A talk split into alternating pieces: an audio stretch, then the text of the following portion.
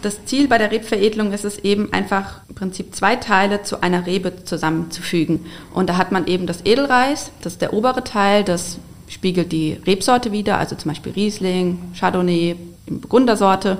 Und dann hat man den unteren Teil der Rebe, das ist die sogenannte Unterlage und die bildet dann später die Wurzel und versorgt das Edelreis.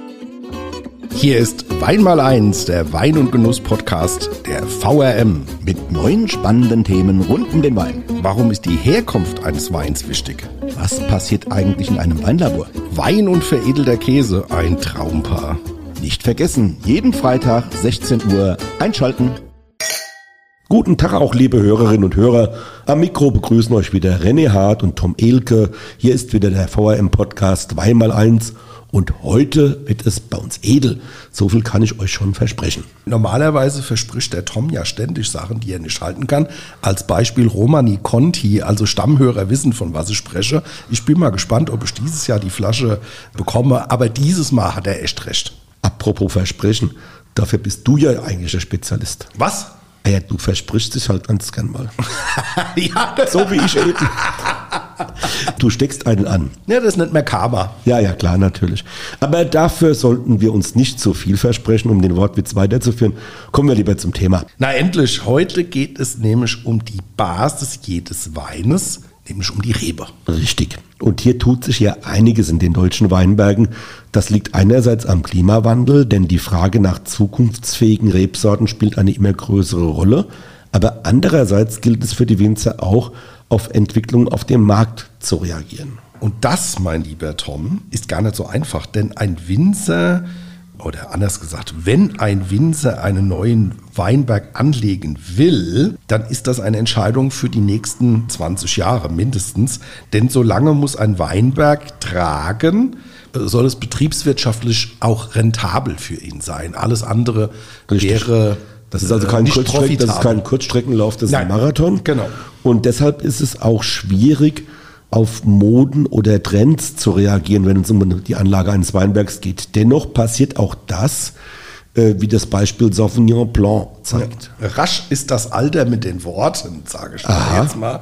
Natürlich liegt der Sauvignon Blanc im Trend, ganz klar aber schon eine ganze Weile. Da muss mhm. man halt auch immer so ein bisschen warten, ob diese Welle weitergeht. Gerade bei den internationalen Sorten ist es so, dass das Anlegen eines Weinbergs mit diesen Reben kein allzu großes Risiko mehr ist. Erstens werden diese Sorte mittlerweile bei uns sehr gut reif, das wissen wir. Und zweitens werden diese Weine auch gut nachgefragt. Das heißt, nicht nur Sauvignon Blanc, sondern auch vor allem die roten Sorten, wir kennen sie alle, Merlot, Shiraz oder auch der Cabernet Sauvignon sind Wortspiel in aller Munde. Da bin ich absolut bei dir. Dennoch ist es nicht selten auch eine strategische Entscheidung, für welche Sorte ein Winzer sich letztendlich ja, entscheidet.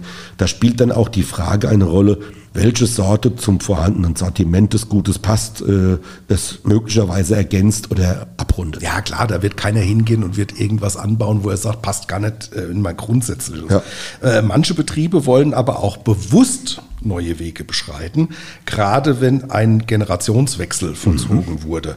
Hm, dann kann man schon mal beobachten, dass die Nachfolgegeneration im ein oder anderen Fall Sorten die zwar lange zum Portfolio des Gutes gehörten, aber nicht zur Philosophie mehr des Weingutes passen, ausgemacht werden und dafür ganz andere neue Dinge angepflanzt werden. Das ist tatsächlich so. Äh, glücklicherweise müssen die Winzerinnen und Winzer diese Entscheidung nicht alleine treffen. Ja. Gute Berater sind dabei die Rebschulen und Rebveredler, womit wir bei unserem Studiogast wären. Ihre Familie betreibt in Heppenheim ein Unternehmen, das sich der Rebveredelung verschrieben hat. Herzlich willkommen, Anja Antes Breit. Herzlich willkommen. Ja, stellen Sie sich doch mal und Ihren Betrieb ein bisschen vor. Also ich bin von der Hessischen Bergstraße, wie schon erwähnt, das ist das kleinste Anbaugebiet in Deutschland. Wir haben zu Hause einen Weinbau- und Rebveredelungsbetrieb, den es jetzt dieses Jahr seit 70 Jahren gibt. Ui.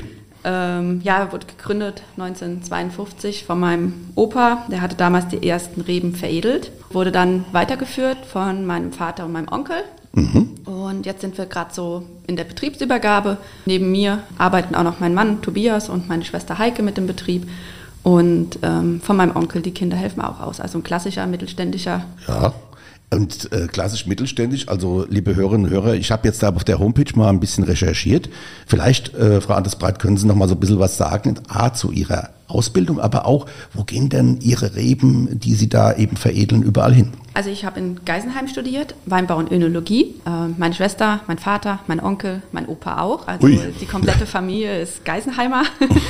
ähm, ja, und unsere Trauben aus unseren Weinbergen, die gehen bei uns in die Winzergenossenschaft in Heppenheim, ins mhm. Universum. Und unser Betrieb ist eben eine Rebveredelung. Das ist vielleicht ein bisschen analog zu sehen zu einer Baumschule für den Gartenbau. Mhm haben wir sozusagen eine Rebschule für den Weinbau.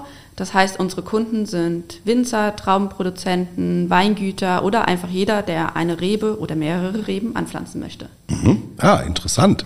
Aber vielleicht sollten wir nochmal drauf eingehen, damit unsere Hörer und Hörerinnen das auch richtig verstehen. Was ist eigentlich eine Rebveredelung? Was muss man sich da konkret darunter vorstellen? Was passiert da? Die Frage kriegt man häufiger gestellt. es kommt ja auch nicht ganz so häufig vor. Also es gibt leider nicht mehr ganz so viele Rebveredler in Deutschland und wir sind auch mittlerweile die letzten in Hessen. Okay. Das Ziel bei der Rebveredelung ist es eben einfach im Prinzip zwei Teile zu einer Rebe zusammenzufügen. Und da hat man eben das Edelreis, das ist der obere Teil, das spiegelt die Rebsorte wieder, also zum Beispiel Riesling, Chardonnay, Burgundersorte. Und dann hat man den unteren Teil der Rebe, das ist die sogenannte Unterlage und die bildet dann später die Wurzel und versorgt das Edelreis. Aber warum braucht man das überhaupt? Ja? Warum ist das so wichtig? Warum muss man überhaupt veredeln? Warum muss man eine Unterlage und eine Pfropfrebe haben? Genau. So, das ist ja, ja, genau, das ist ja die Frage. Ja. ja, im Prinzip kann man das so sehen, dass die Pfropfrebe sowas wie so eine Art indirekte Bekämpfung der Reblaus ist. Aha. Weil die Reblaus kam nämlich 18 65 ähm, nach Frankreich von Amerika und hat dort innerhalb kürzester Zeit Unmengen an Weinbergen vernichtet. Das war eine üble Zeit damals, ja. Genau, und dann hat man sich halt gefragt, hier, ähm, warum können denn dann aber äh, solche Reben in Amerika noch stehen? Und die haben sich halt mit der Zeit angepasst. Und die Reblaus hat eben einen oberirdischen und einen unterirdischen Kreislauf. Wenn man jetzt die Unterlage nimmt, die halt eben amerikanische Abstammung hat. Resistent ist? Oder tolerant nur. Ah, okay. Mhm. ist es so, dass die die ist dann tolerant oder resistent gegen die Wurzelreblaus. Mhm. Und das Edelreis oben, also die Europäerrebe, der Riesling, der Chardonnay, mhm. die sind ähm, tolerant oder resistent gegen die Blattreblaus. Und dadurch kann die Reblaus ihren Zyklus nicht vollenden, weil man oben und unten. Das heißt, das ist so eine richtig biologisch-ökologische Schädlingsbekämpfung. Ja, wenn man so will. Schon. Ja, da also ist ja kein Bekämpfung Gramm. ist es ja nicht, weil sie wird Nein, aber, aber es ist ja. Äh, indirekte. Es ist wieder eingedämmt, also es ist kein Gramm Chemie dabei. Genau, Sie beraten Ihre Kunden ja auch bei der Auswahl von Rebsorten und der Anlage von Weinbergen. Was sind denn hier die wichtigsten Grundregeln, die zu beachten sind? Ähm, da gibt es einige. Also wenn mich jetzt ein Winzer anspricht, mhm. ähm, er möchte was Neues pflanzen, muss ich natürlich erstmal wissen, was hat er für einen Betrieb. Ist er ein Fassweinbetrieb? Ist er Mitglied in einer Winzergenossenschaft? Äh, macht er nur Premiumweine? In welcher Preisklasse verkauft er? Ist es ein Ökobetrieb? Ist es ein konventioneller Betrieb? Direktverkauf oder produziert er Trauben für jemand anderen. Genauso muss ich natürlich wissen, was ist sein Ertragsziel, Produktionsziel. Möchte er ein Rosé, möchte er ein Rotwein? Welcher Qualitätsstufe soll der Wein mitspielen? Was hat er schon im Anbau, welche Sorten? Soll der neue Weinberg und die Trauben daraus, ähm, soll das eine neue Produkterweiterung sein oder wird ein Weinberg nochmal neu angelegt? Das heißt, er braucht das Gleiche ähm, nochmal dazu. Soll es ein Verschnittpartner sein? Das sind Fragen, die geklärt werden müssen. Und natürlich, wo wird der Weinberg gepflanzt? Also Wie ist der Boden, Standort? Die Lage, ja. Wie ist der Bodenart? Ja. Ist es Hang? Ist es flach? Wie ist die Wasserversorgung? Da gibt es eigentlich viele Punkte, die eine Rolle spielen und zum Schluss dann natürlich auch, ähm, welche Möglichkeiten hat er im Ausbau, also ähm, frühe Erntetermin, später Erntetermin oder auch schon vorher in der Anlage möchte er Minimalschnitt machen, wie viel Arbeitszeit kann er und möchte er reinstecken. Ja, da spielen eigentlich ganz, ganz viele Punkte. Das ist echt eine ganze eine Menge, ja. Also ein ganzes Universum an Perspektiven, an Kategorien, an, an Punkten, die man beachten muss. Wobei ich mich aber jetzt konkret jetzt bei einem Punkt was gefragt habe. Was macht den Unterschied, ob er selbst vermarktet oder eine Genossenschaft liefert? Je nach Genossenschaft hat man zum Beispiel Vorschriften, was bestimmte Rebsorten angeht. Also ah, okay. er muss sich ja zum Beispiel die Rebsorte genehmigen lassen, weil wenn mhm. er nur in der einen Ecke jetzt alleine ist mit dieser Rebsorte. Ja. Ähm, und die Genossenschaft hat das nicht im Portfolio drin. Genau, ja. sowas zum ja, oder, oder er hat schon äh, 200 Tonnen Riesling, ja, sage ich jetzt oder, mal. Genau, oder es ist zum Beispiel auch so, dass eine Genossenschaft ja auch häufig nach Qualitäts einteilt oder mm. mit den Winzern spricht. Also das heißt, mm. ähm, wenn er natürlich jetzt eine Rebsorte pflanzt, die total für Rotwein gedacht ist, aber mm. die Winzergenossenschaft hat seine Fläche eigentlich für Roséweine vorgesehen ähm, und er selbst hat dem auch zugestimmt, ist halt die Frage, ob sich das lohnt. Ah, oder okay. es geht um bestimmte Ertragsziele, die mm. erreicht werden müssen oder Reifezeitpunkte, weil wenn er schon im August liest und dann kommt aber lange nichts und alle anderen Sorten der Genossenschaft sind erst im September, mm. Das ist natürlich. Ja, was eine Taktung, an was man da alles ja. denken muss, oder? Ja. Obwohl, ja. so ein Winzer weiß ja auch. Ähm, ja, aber, aber es ist trotzdem mal spannend für den Außenstehender so zu, zu hören, ja. Also ja. schon eine ganze Menge. Jetzt haben wir ja gehört, äh, wie man da so grundsätzlich vorgeht, aber jetzt mal konkret, welche Rebsorten sind denn besonders nachgefragt? Sind so eher der Klassiker wie der Riesling oder internationale Modesorten in Anführungszeichen wie Sauvignon Blanc oder Neuzüchtungen, keine Ahnung? Ja, es ist so, dass der Riesling konstant ist für Deutschland. Einfach, Deutschland hat ja auch ein großes Riesling-Image, mhm. auch im Ausland. Und das ist auch bei Ihrem Betrieb so, dass da Riesling gut nachgefragt wird? Konstant nachgefragt ja. wird. Genau, also konstant bedeutet einfach, manche Jahre ist es mehr, manche Jahre ja, ja, ist es ein bisschen weniger, je nachdem, wie es ausgebaut ist. Aber es sind natürlich alle Burgundersorten, Weißburgunder, Grauburgunder, mhm. auch der Chardonnay gehört dazu im Trend. Mhm. Sauvignon Blanc sowieso, da gab es jetzt auch gerade eine neue Statistik, dass die ähm, Fläche sich in den letzten zehn Jahren um 170 Prozent erhöht hat. Ja. Was wieder zunimmt, ist der Spätburgunder, Aha, aber tatsächlich schön. für Rosé. Och. Und natürlich ähm, auch südliche Sorten wie Merlot, ähm, Cabernet Sauvignon, Syrah, Goldmuskateller, die eine große Rolle jetzt spielen, mhm, okay. einfach weil sie später reif sind oder ja. aufgrund vom Klimawandel und wegen dem Klimawandel oder auch den aktuellen Rahmenbedingungen im Gesamten, egal ob jetzt ähm, politisch oder vom Wetter, spielen natürlich die neuen Piwis, also die pilzwiderstandsfähigen Rebsorten, auch eine große Rolle, die jetzt immer stärker nachgefragt ja. werden. Äh, für mich gerade ganz interessant, Sie haben auch Goldmuskatelle äh, erwähnt. Das ist ja auch so eine Bouquetrebsorte. Ja. Äh, die liegen ja im Moment auch im Trend. Also da gibt es ja noch mehrere. Ist das bei Ihnen auch nachvollziehbar, dieser Trend? Oder sagen die Winzer, okay, äh, wenn ich einen neuen Weinberg anlege, der muss ja mal so 20, 30 Jahre plus X halten. Da kann ich jetzt nicht den aktuellen Trend nur, weil im Moment mal ganz gerne Sauvignon Blanc oder, oder eben Goldmuskateller oder überhaupt Muskateller, Scheurebe, was es immer noch so gibt, vorherrscht, die Reben pflanzen. Ja, also da gibt es zwei äh, Sichten ähm, oder Sichtweisen. Einmal ist es so natürlich beim Sauvignon Blanc, das ist eine internationale Sorte. Ähm, ich denke, dadurch, dass die Fläche jetzt in den letzten zehn Jahren und nicht in den letzten zwei Jahren so stark angenommen mhm. hat, ähm, und auch international bekannt ist, wird das jetzt eine Sorte sein, die nicht einfach vom Markt Die hält. auch bleibt, ja, ja. Genau, und beim Goldmuskateller ist es natürlich so, ähm, dass auch viele Betriebe, die vorher den gelben Muskateller im Betrieb mhm. hatten, ähm, jetzt zum Beispiel den Goldmuskateller nehmen, weil der einfach deutlich später reift. Und dass sie da sich ein bisschen anpassen oder weil sie vielleicht vorher nur Riesling hatten, sich eine Bouquet-Rebsorte mit in den Betrieb holen und versuchen, diese Bouquet-Rebsorte so ein bisschen als Aufhänger zu nehmen und auch. Ähm, ich sage es ja auch immer, es ist einfach, wir lieben Bouquetsorten ja. und ich glaube, dass wir uns langsam auch wieder mit unserem Geschmack durchsetzen. Ja, oder? wir liegen voll im Trend. Ja, eh, wie immer. Ja, ja so, was denke ich, ich auch. Also die Winzer sind auch nicht so, dass sie dann von der Bouquetrebsorte so viel anpflanzen wie von Ja, ja, das Nischen ist klar. Und es ist ja auch häufig so, dass man von der Bouquetrebsorte eher ein, zwei Gläser trinkt, aber mm. von dem Riesling kann man auch mal drei, vier ja, Gläser der, trinken. Der Elke trinkt da ganz viel von. Also ja, ich eifere da dem Kollegen Hart nach. äh, der locker das doppelte Quantum. Das wollen wir jetzt so, mal nicht vertiefen. Aber mir ist noch was eingefallen. Wie sieht das denn zeitlich aus? Weil da braucht man einen gewissen Vorlauf. Also ich bin jetzt Bauer äh, Winzer äh, Müller und komme zu Ihnen und sage, also ich mache jetzt im Herbst, äh, nach dem Herbst den Wingert aus. Wie läuft das zeitlich? Das ist ja auch mal interessant, weil Sie, Sie müssen diese Reben ja auch vorhalten und er muss ja auch planen, wann ist das Gelände frei und ist dann alles parat und sowas. Ja, also ja. Wie, wie ist das zeitlich? Also die Rebe ist kein Produkt, was einfach im Regal liegt und genau.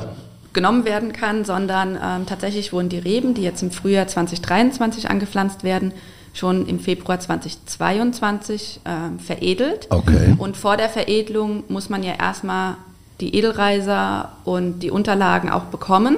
Das heißt, und zuschneiden. Das heißt, da ist ja nochmal Vorlauf. Und ähm, die ersten Edelreiser werden dann Ende Dezember geschnitten. Und wenn man eine bestimmte Wunschkombination hat, die jetzt kein Standard ist, sollte der Winzer schon so anderthalb Jahre vorher vor der Pflanzung Bescheid geben, dass er diese Planungen hat. Ja. Genau, das ist auch wichtig für uns, weil mhm. sonst müssen wir in einer Glaskugel lesen, äh, was die Winzer eventuell irgendwie äh, anpflanzen können. Also wir sind ja jetzt schon in der Planung für die Anpflanzung 2024, Veredelung ja, Februar 2022, äh, 23. Und wenn dann die Rebe im Boden ist, dann heißt es ja auch nicht gleich, dass der im nächsten Herbst schon erntet, ja, sondern das sind ja so diese drei Jahre. Ist das immer noch so? Ja, jemand, der sich gut um sein Jungfeld kümmert, hat vielleicht im zweiten Jahr auch schon einen kleinen Ertrag, aber das ist natürlich nicht vergleichbar ja, einem Vollherbst. Ja. Genau, das ja. hat man auch im dritten Jahr noch nicht. Und das größte Risiko ist dann, dass man äh, die Rebe dann aus Versehen überlastet schon, weil man denkt, sie steht ja so gut da. Okay. Äh, das darf man natürlich nicht machen. Also liebe Hörerinnen und Hörer, ihr seht, äh, ein Winzer muss bei der Anlage von einem Weinberg unglaublich viel im Kopf haben und dann ist es gut, wenn er eine tolle fachliche Beratung hat, wie beispielsweise jetzt hier von der Frau Antis. Genau. Ihr Betrieb ist ja an der Hessischen Bergstraße zu Hause. Da ja. hat sich der rote Riesling zu einer besonderen Spezialität gemausert. Wir hatten es schon in einer Folge mal ja. beim Wein vorgestellt haben. Dabei war die in den 70er Jahren nahezu ausgestorben, die Rebe. 1976 lernte ihr Vater bei Professor Becker in Geisenheim. Sie hatten gesagt, dass es auch ein Geisenheim ist. Die letzte Handvoll äh, Einzelreben des roten Rieslings im Rebsortengarten dort kennen. Welche Rolle spielt denn diese Sorte in Ihrem Veredelungsbetrieb? Wie ist denn da die Nachfrage? Und was ist das äh, Charakteristische am roten Riesling?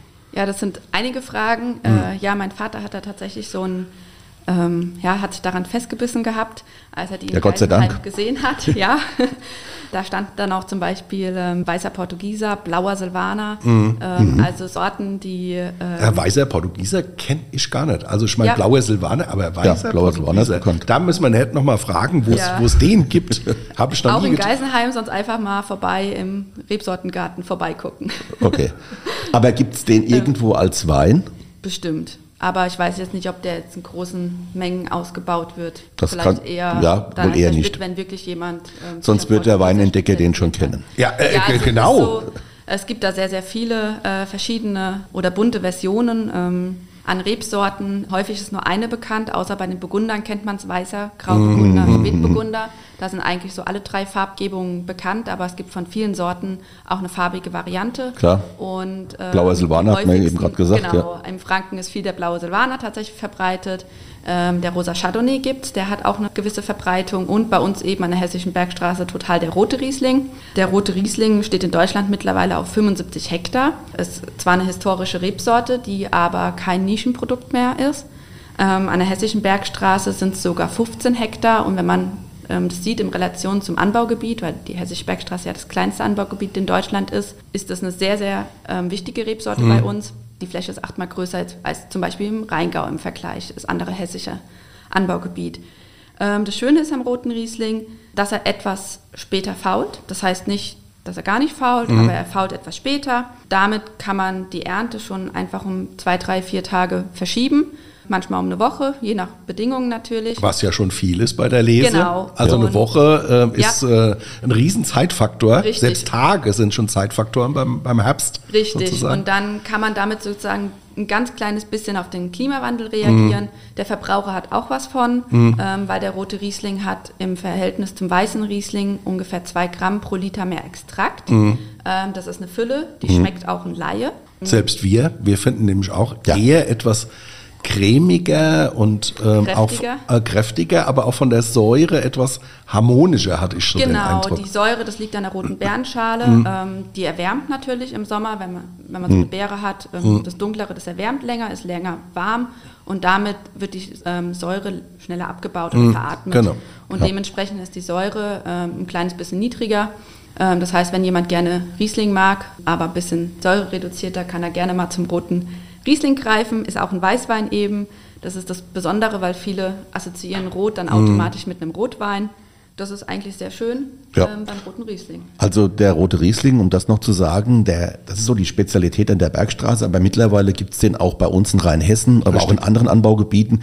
Es ist genauso, wie die äh, Anja Anders Breites gesagt hat. Es ist ein Wein, der super gut in die Zeit passt, weil er noch eine ganz andere, auch geschmackliche und sensorische Ausprägung hat und mit Sicherheit das Rebsortensortiment äh, hier in der deutschen Weinlandschaft sehr bereichert. Genau, es ist einfach ein besonderer Riesling. Und ja. man hat man kann eine Geschichte zu erzählen. Genau. Wir leben jetzt in einer relativ schwierigen Zeit. Klimawandel, Stichwort.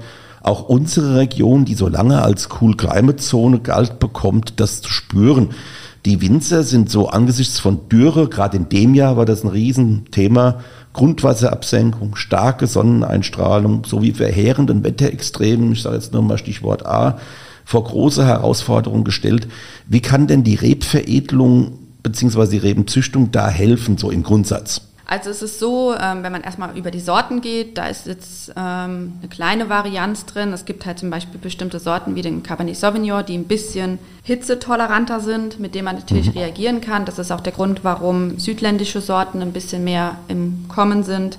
Ähm, es gibt aber auch zum Beispiel Neuzüchtungen, also wie die eine Piwi-Sorte Calades Blanc, mhm. die zum Beispiel weniger Sonnenbrand bekommt, ähm, was auch ähm, sehr wichtig ist und die letzten Jahre verstärkt aufgetreten ist. Aber ich denke, den größten Effekt kann man über die Unterlage erreichen, weil die Unterlage, die geht ja auf die Bodenprobleme ein, die bildet ja, ja später dann die Wurzeln. Da gibt es zum Beispiel die Unterlage Burner, die ist super auf Trockenstandorten, die kommt super das mit Trocken oben ist oben, ja, Burner. Aber zum Beispiel hier in Rheinhessen ja? ist es sehr schwierig, weil der pH-Wert der Böden häufig ah. zu hoch ist. Mhm. Die ist ähm, das heißt, die braucht so ärmere Böden, oder? Äh, die braucht einfach sauere Boden. Ah, also okay. wenn ein Boden zu viel Kalk hat, was halt hier ja. in Hessen häufig vorkommt, das ist richtig, ja. Ähm, ist die nicht geeignet. Also bei uns nicht der Burner. Nee, bei ja. ihm nicht der Burner. In Hessen ist der Burner, nicht der Burner. Ne? Genau, und deswegen ist die Züchtung auch dabei. Oder Geisenheim hatte zwei neue Sorten, die angemeldet werden, Unterlagssorten. Mhm ähm, die gezüchtet wurden, die eben die Burner-Erbgut haben, von mhm. dem man sich auch eine höhere Trockentoleranz dann eben verspricht,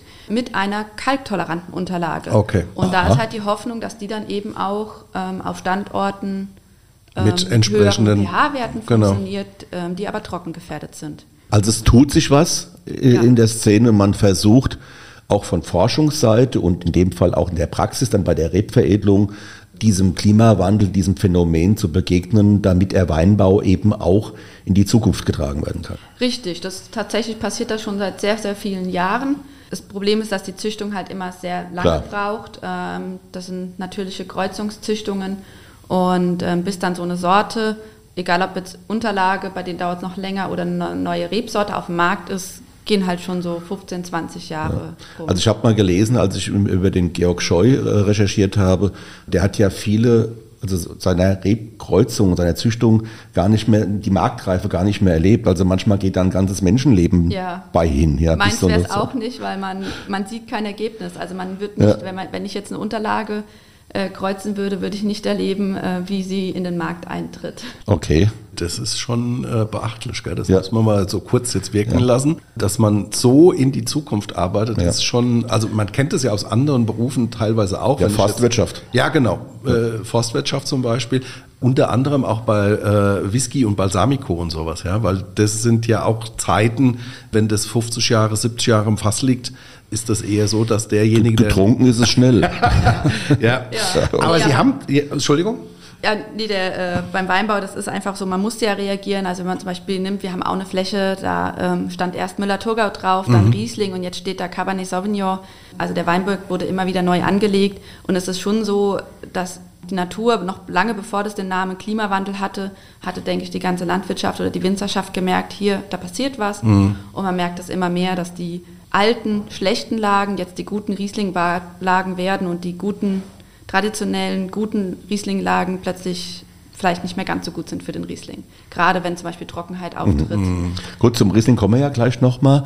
Äh, aber es ist halt schon, äh, was Sie eben gerade angesprochen haben, es bewegt sich was, aber schon sehr lange. Aber es braucht auch sehr lange, bis ja. es zu einem Ergebnis kommt.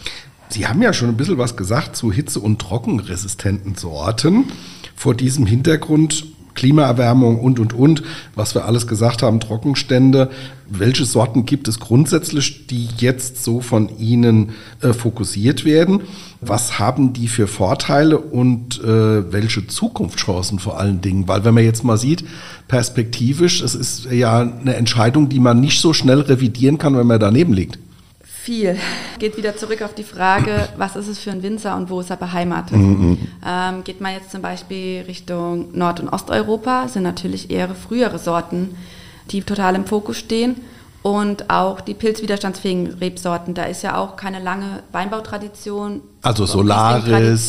Genau. Äh, Solaris, Muscaris sind, mhm. die sehr stark im Kommen sind. Mhm. Aber auch in Deutschland mhm. ähm, gehen immer mehr auf die pilzwiderstandsfähigen Rebsorten, mhm. denen ich auch eine sehr hohe Zukunft zuspreche. Einfach aus dem Grund, dass ich, ähm, dass nicht nur der der Ruf aus der Bevölkerung kommt, ähm, weniger Pflanzenschutzmittel anzuwenden. Nachhaltig, genau. Nachhaltig die EU-Verordnung. Richtig, die EU-Verordnung. Ähm, also EU das weniger... Zum, genau, 50 Prozent Pflanzenschutzeinsparung. Genau die vorgesehen ist bis 2030. Das muss man wirklich sagen. Allerdings darf man natürlich nicht vergessen, dass, wir, ähm, dass der Weinbau eine Tradition ähm, ist und dass so eine Umstellung eben nicht einfach so geht, mhm. weil eben ein Weinberg sehr lange steht. Mhm. Und ein Invest auch ist, logischerweise. Ja, was, was, kostet so ein Hektar Neuanlage? Ähm, also es, wir waren mal bei 35.000 bis 40.000 Euro, aber ich meine, dass es jetzt so 50.000, 60.000 Euro sind aufgrund der aktuellen Preissteigerung. All, ja. All inklusive, also mit allem drum und dran. Ja. Also mit, mit Pfählen, mit Draht, genau, mit, also nur, alles, was benötigt, nur, Maschinenarbeiten. Nur den Anlagenanbau im ersten Jahr. Man Ein hat ja dann auch im nächsten Jahr noch die Arbeiten und alles zu machen. Und kein Ertrag. Den, genau. Mhm. Ja. So, das heißt, ein Hektar ist ungefähr so 1,3 äh, Fußballplätze, glaube ich. Gell? Also ein Hektar ist 10.000 Quadratmeter nach ja, wie ja, vor. So, also das ist ja noch hat sich nichts dran geändert, schon in den letzten zehn mal, Jahren jedenfalls nicht. Nein, ich wollte das nur mal in Sportplatzgröße, dass man sich das vorstellen genau. kann, was, was das für eine Fläche ist. Und da sind wir bei 50.000 Euro, haben die gesagt. Ja, ungefähr. Das ist ein Invest. Ja. Und der rentiert sich halt auch erst nach einer gewissen Zeit und dementsprechend ähm, ist es wichtig, wenn man eine neue Anlage pflanzt, dass man natürlich zukunftsorientiert Sorten pflanzt. Und welche Piwis sind das so jetzt, die so äh, bei Ihnen der, Renn der Burner sind, sage ich jetzt mal? äh, aktuell total im Trend ist die Souvenir Gris. Ah, ähm, auch sehr lecker, ja, finde ich auch. Wird gerne auch als Grauburgunder der Zukunft beschrieben. Sie ist vom Weintyp dem Grauburgunder sehr ähnlich. Sehr füllig, ja. Richtig. Eignet sich auch für einen Barrique-Ausbau. Ähm, wenn sie ein bisschen mehr Säure hat, kann man sie vielleicht auch ein bisschen Richtung Chardonnay-Seite schieben, so jetzt vom Weingeschmack her. Sehr angenehm zu trinken. Dann ist die Calades Blanc mhm. zum Beispiel sehr nachgefragt. Einfach weil sie. Wegen dieser Trockenresistenz. Genau, weil sie gegen ja. die, Sonnen, ähm, gegen die Sonnen, Sonnenbrand, ja, was Sonnenbrand, genau, Sonnenbrand. Ähm, toleranter ist und auch, ähm, weil sie dann schon eine weiterführende Resistenz hat, die sie noch einen Ticken mehr toleranter macht. Mhm. Und Sauvignac? Sauvignac ist auch gefragt, mhm. äh, viel gefragt, ist auch wie die Calades Blanc von einer Resistenz mehr, ähm, mehr also äh, hat auch eine Resistenz mehr.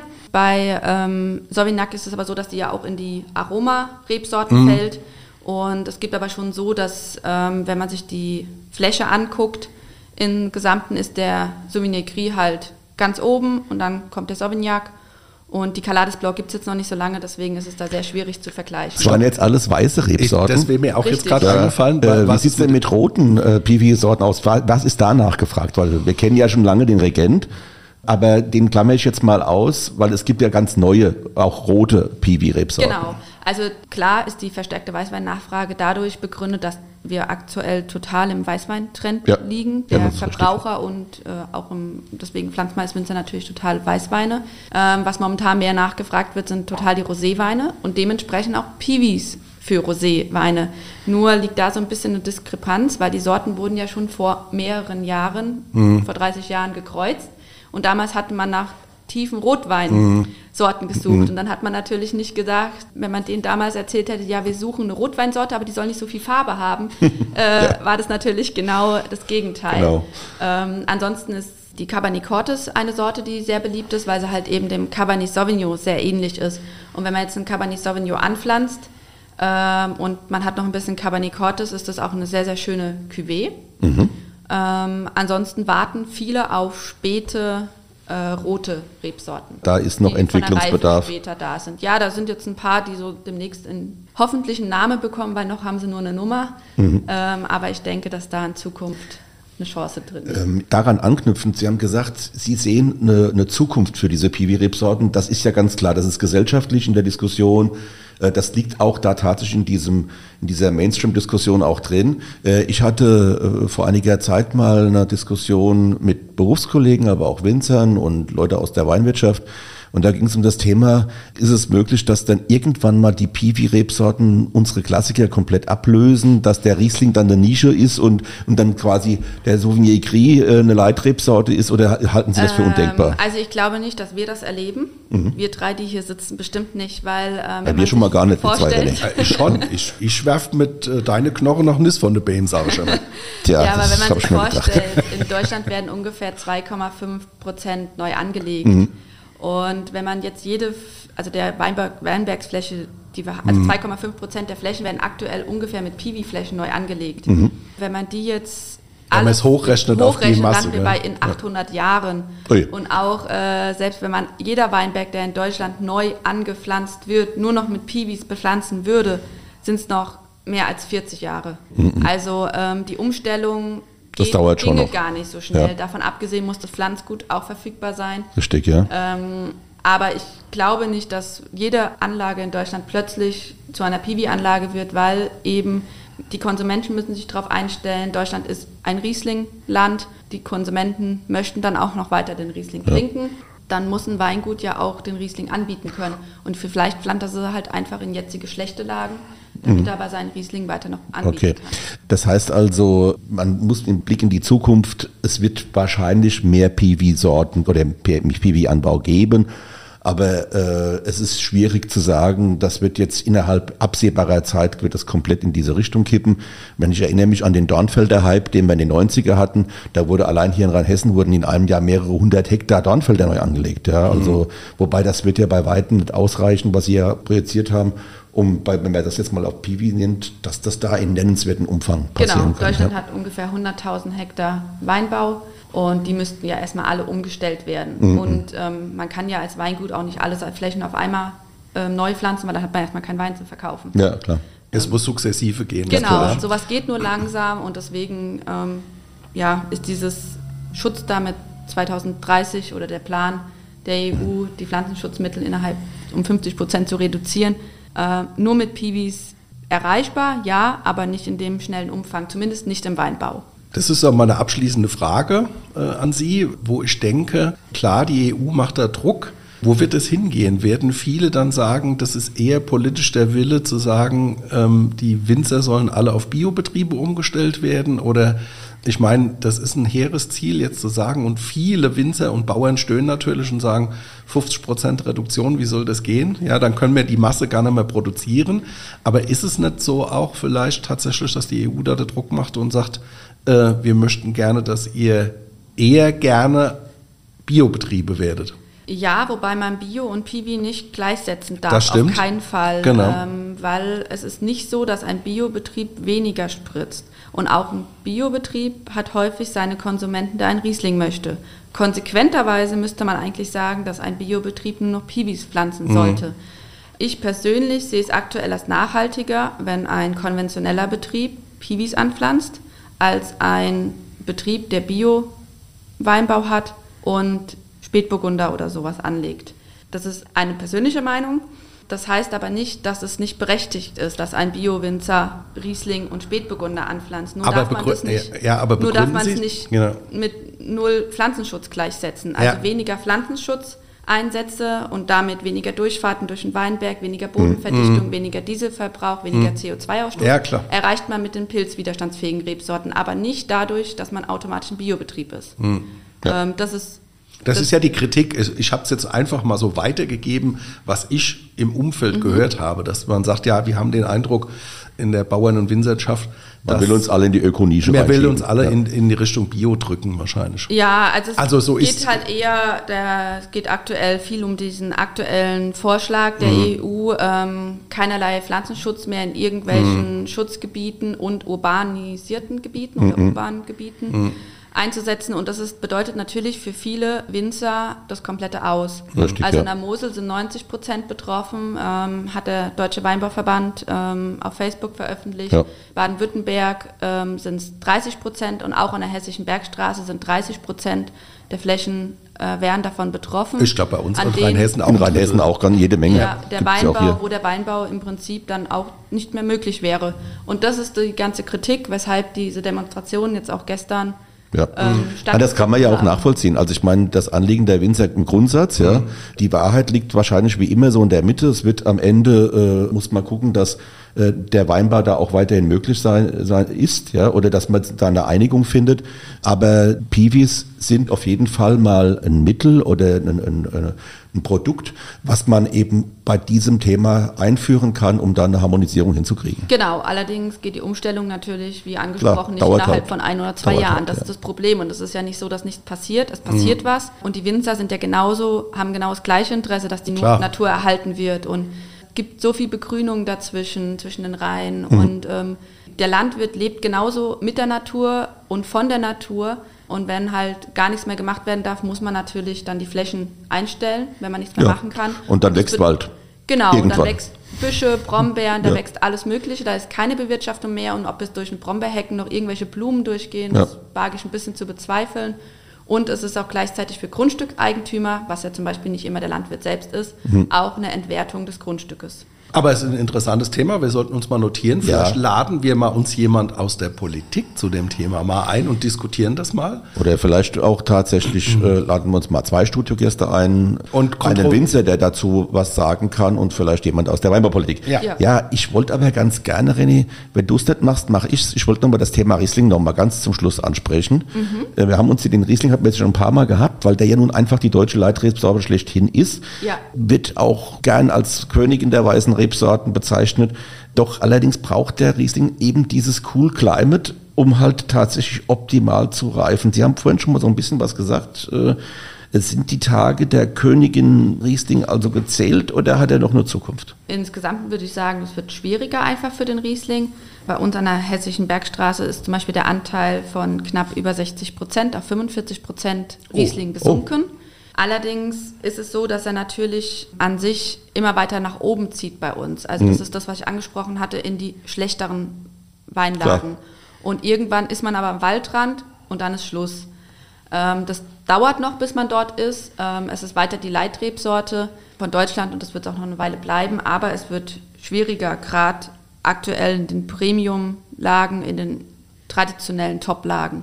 Mhm. Okay, so und jetzt haben wir noch eine äh, wie bei jedem Studiogast äh, eine kleine Überraschung für Sie, ein oh. kleines Attentat. Ja. Und zwar eine Schnellantwortrunde. Das ja. heißt also, wir stellen jetzt ganz kurze Fragen. Sie antworten direkt, was Ihnen dazu einfällt. Und ich beginne.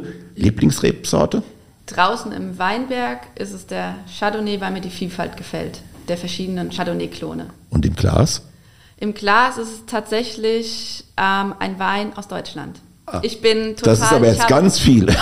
Ja, ja. Äh, es ist tatsächlich so, dass ich keine, dass ich nicht die eine Rebsorte habe, ähm, die ich besonders gerne trinke. Ich mhm. probiere sehr gerne verschiedene, viele Rebsorten. Ich finde es nämlich toll, dass in Deutschland so eine unglaubliche Rebsortenvielfalt mhm. mhm. besteht. Ich finde es so schade, dass man in manchen Anbauregionen weltweit kommt und immer nur die gleichen Weine hat oder die gleichen mhm. Cuvées. Mhm. Und genau das, finde ich, macht Deutschland aus, äh, mit den ganzen verschiedenen Bodenarten so viele unterschiedliche Weine zu probieren und dann freue ich mich immer, ähm, deswegen sage ich auch immer, wenn jemand einen Wein kauft, dann kauft einen deutschen Wein, egal woher er kommt, zur Unterstützung der deutschen Winzer.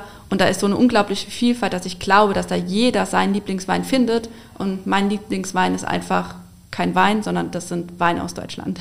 Sehr gut, aber es war jetzt keine. Damit Schnell hätten Sie auch deutsche Weinkönigin werden können, äh, mit so einer Aussage. Ich äh, habe teilgenommen, aber ähm, ich bin es nicht geworden. Die anderen haben es super gemacht. Ja, aber natürlich, aber, aber das ist äh, genauso eine Aussage, die, die könnte auch genauso gut von der deutschen Weinkönigin stammen. Ja, aber ich ja. äh, hatte die Aussage auch ja. schon vorher. Das ist äh, für ja? mich ist äh, grundsätzlich okay. so, dass ich nicht die eine Lieblingsrebsorte im Glas habe. Gut, so, aber Schnellantwortrunde. Ja, genau. Das ja, jetzt sorry, dann, dann, antworte ich ganz schnell ein. Und ich bin jetzt auch ruhig. fruchtiger deutscher Wein. Nein, so war es nicht gemeint, weil meine Frage heißt Lieblingsweinort und jetzt zählen Sie bitte nicht alle von der Hessischen Bergstraße auf, sondern es wäre ganz arg nett. Es muss ja nicht Hessische Bergstraße sein. Äh, ja ehrlich was. gesagt ist mein Lieblingsweinort oben bei uns an der Hessischen Bergstraße auf dem Erlebnisfahrt Wein und Stein, oben am Steinkopf bei der großen Flasche. Sehr gut. Sehr schön. War ich auch noch Schöner nie, werde ich mir angucken. Und kann man schön Stopp machen, da sitze ich gern. Prima. Letzte Frage in der Schnellantwortrunde. Lieblingsspeise? Mm, Lakritz. Toll. Ja, ja also nein. das war jetzt mal na, super. Okay. also ich esse übrigens Lakritz auch sehr gerne. Okay. Ja. Tut meinem Blutdruck nicht gut, aber ansonsten prima. Ja.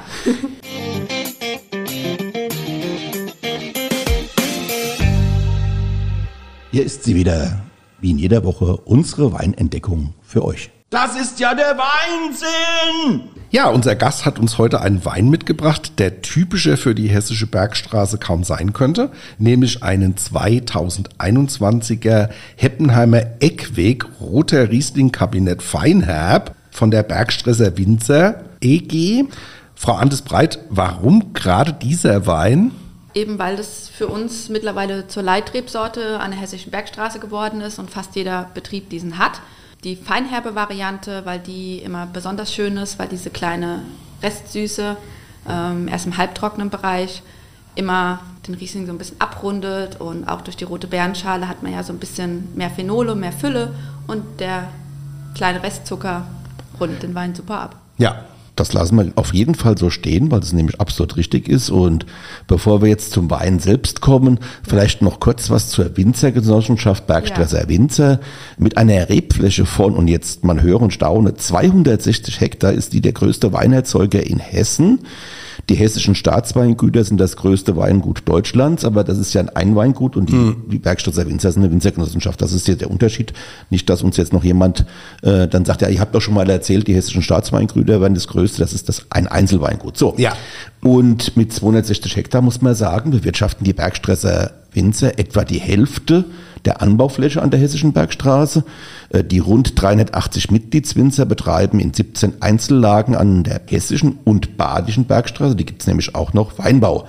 Zahlreiche Auszeichnungen für ihre Weine konnten sie schon einheimsen.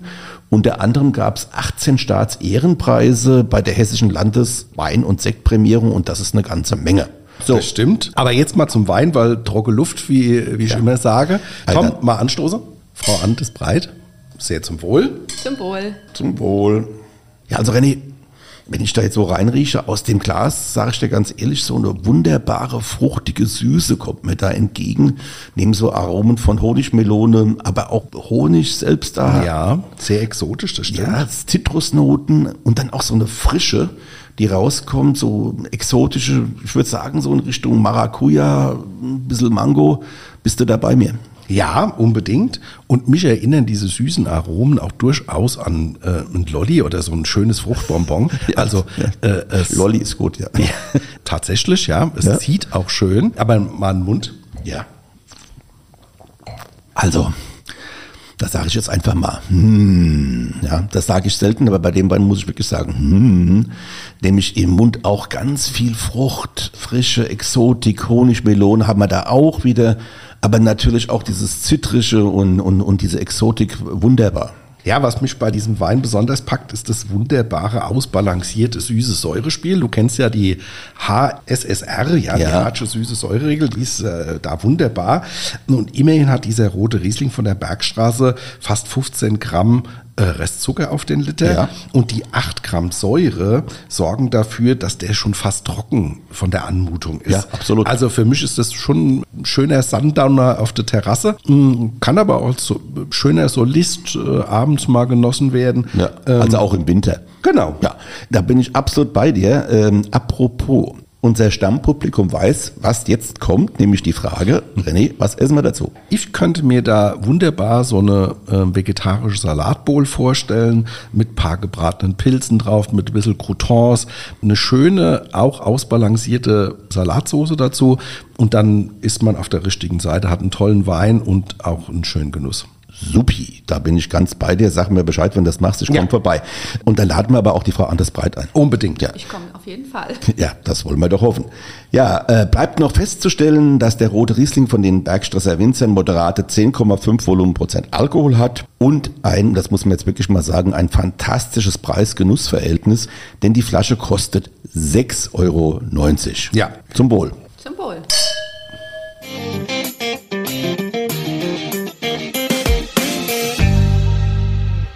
Ja, Tom, jetzt haben wir wirklich viel über die Rebveredelung und ihre Bedeutung für die Zukunft des Weinbaus gehört. Findest du nicht auch?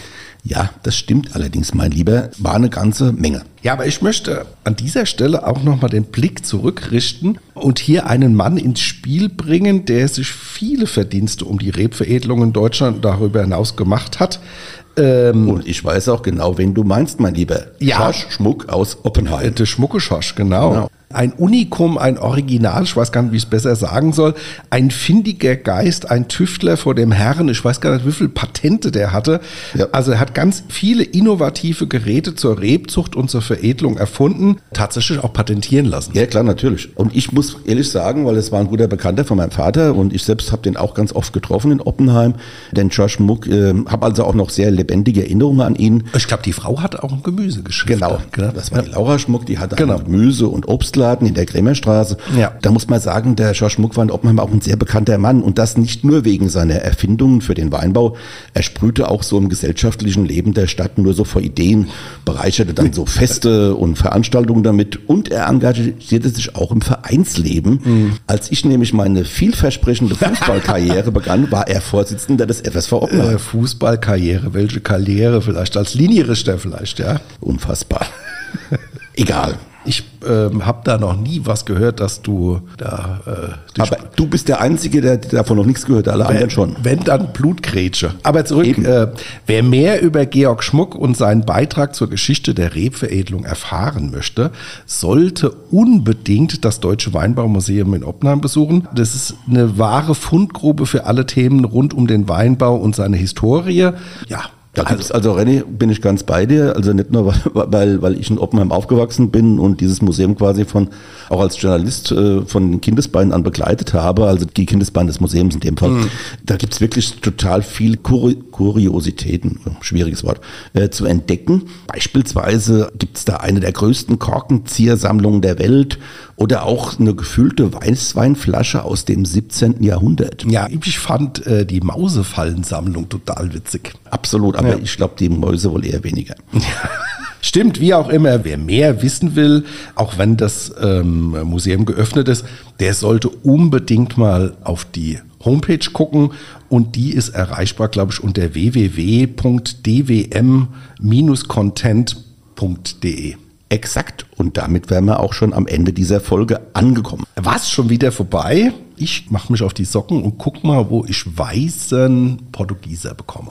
Okay, habe ich den schon nie getrunken? Eben, ich auch nicht. Und wenn du ihn gefunden hast, dann mhm. komme ich vorbei zur Verkostung. Ja, unbedingt. Und ihr, liebe Hörerinnen und Hörer, wisst ja, Fragen oder Anregungen einfach per Mail an weinmal1.vrm.de.